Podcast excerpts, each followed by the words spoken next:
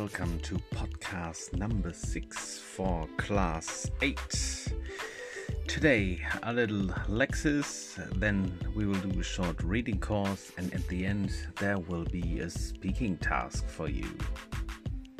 Ja, hallo und herzlich willkommen zum sechsten Podcast für die achte Klasse. Heute wieder ein bisschen Wortschatzarbeit, dann machen wir eine kurze Leseschule, Leseübung und am Ende gibt es noch eine Sprechaufgabe.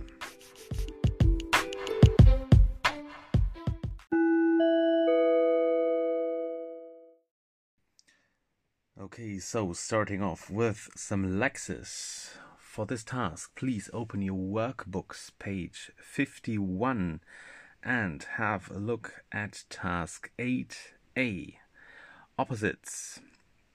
So there you can see two boxes, an orange box and a green box.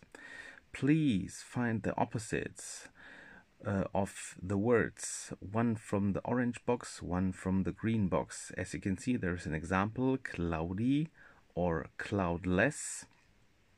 Please do this task for all the other words and find the pairs.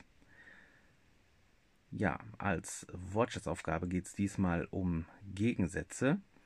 Dazu geht ihr einmal ins Workbook auf die Seite 51 und da schaut ihr euch mal die Aufgabe 8a an. Da habt ihr zwei Boxen, eine orangene auf der linken, eine grüne auf der rechten und ihr findet jeweils ein Wortpaar aus jeder Box. Beispiel ist da eben cloudy und cloudless und soll das nun tun für die folgenden Paare. Also immer ein Wort aus dem Orangen, ein Wort aus dem Grünen gehören zusammen bzw. bilden dann den Gegensatz. Ja, und wie immer bei solchen Aufgaben jetzt pausieren und dann die Aufgabe machen und danach gibt es die Lösungen.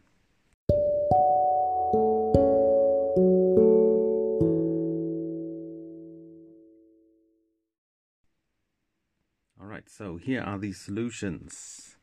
Excellent and failure, smart and stupid, soft, hard, dead, alive, fantastic, awful, minority, majority, fat, skinny, advantage, disadvantage, better, worse, pick up, drop off, weak, and strong.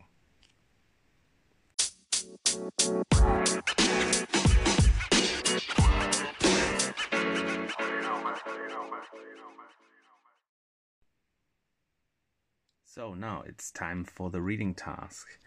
For that, we stay in the workbook. Just turn the page and have a look at page 52. It's the reading course, part 4 Summer Jobs in the US and this is about drawing conclusions. I would like you to, at first, read the, read the text and underline the main facts. So that's basically task A. After reading the text, please work on task B, find the paragraphs, and then work on task C. There you need to find facts from the text that explain the reasons and also please give the lines. So that's it. A, B and C.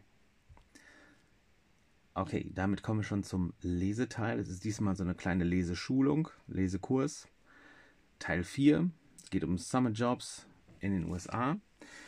Dazu sollt ihr eigentlich die Aufgaben A, B und C bearbeiten. Also ihr lest zunächst einmal den ganzen Text, unterstreicht einmal so die wichtigsten Fakten, the main facts.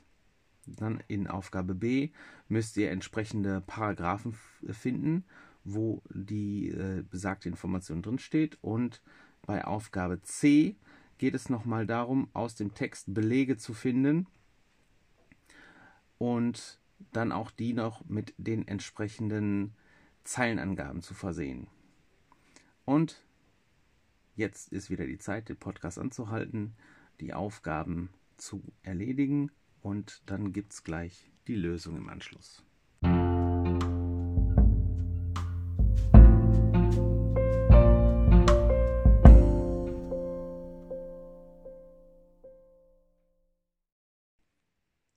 So the solutions for the task. Task B How much summer vacation high school students have? That's in paragraph 1. How high school students spend the summer vacation? That's also in paragraph 1. What kind of work high school students do? That's in paragraph 2. So for task C, so the text says there are not as many summer jobs for high school students as in the past. Why is this? Find facts in the text that explain the reasons and write the line number or numbers, then draw a conclusion. So it starts in the book jobs that high school students could do are given to adults without work and to seniors who, and then you can continue, need money so that's basically lines 27 to 30.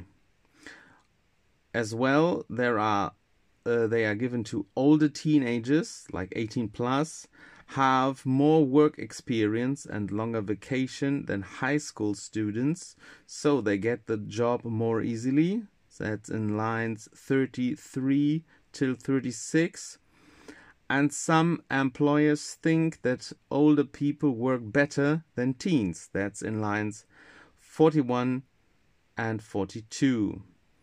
So the conclusion could be adults get summer jobs more easily than teenagers. And that's basically it.